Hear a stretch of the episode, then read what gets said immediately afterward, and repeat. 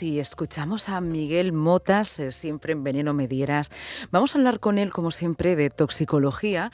Nos ocupamos de lo que sucede a nuestro alrededor y hoy hemos conocido una noticia hace unas horas que, desde luego, pues conmueve y además eh, preocupa y ocupa desde el medio de comunicación, porque hemos conocido que una menor ha fallecido tras ingerir eh, bebida energética, pero en este caso esta bebida energética llevaba dos gramos de cocaína rosa.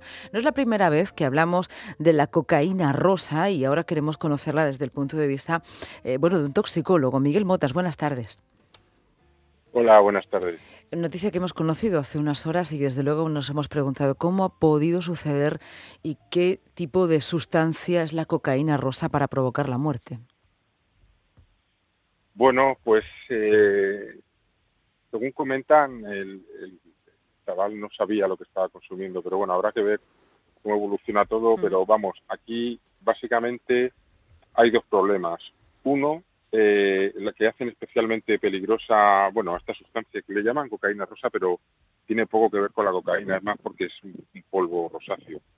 Eh, y, es que es difícil saber la pureza y la dosis, porque lo mezclan con muchas cosas. Entonces, el principio activo es, eh, bueno, una feniletilamina, digamos, de la familia de las anfetaminas, pero lo mezclan con ketamina, con MDMA, que es el éxtasis, con, con LSD. Entonces, claro, dependiendo de las proporciones de esa mezcla y la dosis, el efecto tóxico varía.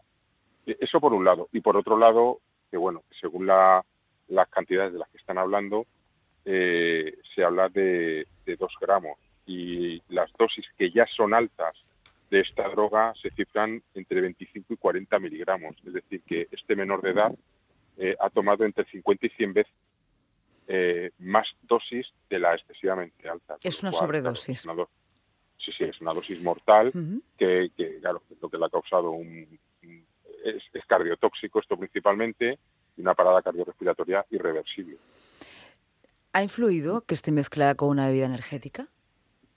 Pues no ayuda, no ayuda porque, bueno, ya hemos hablado varias veces de, de las bebidas energéticas y tienen un efecto grande sobre el sistema cardíaco, puede dar taquicardia por la dosis de cafeína tan alta que tiene y, muchas veces esta droga también le meten cafeína, eh, con lo cual, bueno, pues habría que analizarla y ver qué componentes tiene, ya te, ya he comentado el éxtasis, el SD, pero desde luego que el sustrato sea una bebida energética tampoco ayuda, pero también es cierto que eso es una minucia en comparación con la, perdóname la expresión, con la dosis salvajemente grande que se, que se le ha administrado. Entonces, que sea energética no, no ayuda, pero claro, es un mal totalmente menor en comparación porque ya no es que sea una dosis alta, muy, muy, muy alta, mortal, para un individuo adulto, pongamos de 75-80 kilos con todos sus sistemas orgánicos perfectamente formados.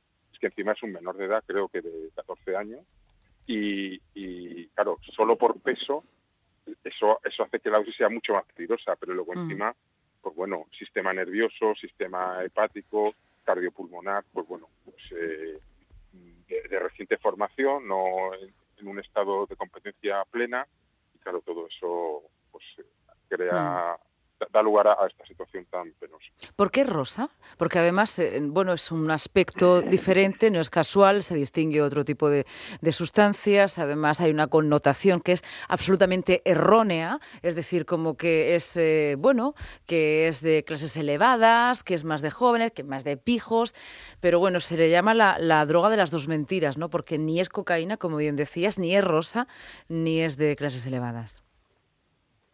Sí, bueno, es que eso es muy engañoso. Nos ocurre con todos los tóxicos, ya sean drogas o, cualquier sustancia tóxica que se utilice para envenenar. Fijarse en el color o en la forma, es que eso depende de los caprichos de la industria, eh, cómo lo quieran formular, ¿no? Entonces, sí es cierto que se ha comercializado como un polvo rosa, hmm. pero lo hay en gominolas, lo hay en pastillas, lo hay, en principio activo, tú lo puedes poner de la forma en la que quieras. Entonces, bueno, en principio se vio así, se vio un polvo, se dijo cocaína rosa, eso a veces no es un acierto porque ya en, la creencia popular se piensa que es cocaína y luego tiene efectos pues, mucho más perniciosos o totalmente distintos a los de la cocaína, entonces puede llevar a confusión, pero vamos, eh, ya digo que puede ser rosa, puede ser de, cualquier. Lo que sí es, es lo que la asocian a, clases altas es porque es bastante caro, es decir, un gramo es en torno a unos 100 euros, más o menos. Entonces, bueno, en este caso, que han sido dos gramos, esto eran 200 euros de, de, droga. Entonces, bueno, el precio es bastante elevado comparado con otros. Mm. Bueno, pues siempre nos gusta hablar contigo por muchas cuestiones. En este caso, no es la primera vez que alertamos también acerca de esta, de esta sustancia y hoy, desafortunadamente, eh, lamentando la muerte de un menor, porque además esa persona tenía 14 años solamente y ha muerto por, por una sobredosis de cocaína rosa. Miguel Motas, como siempre, muchas gracias por acompañarnos en la sobremesa de Onda Regional.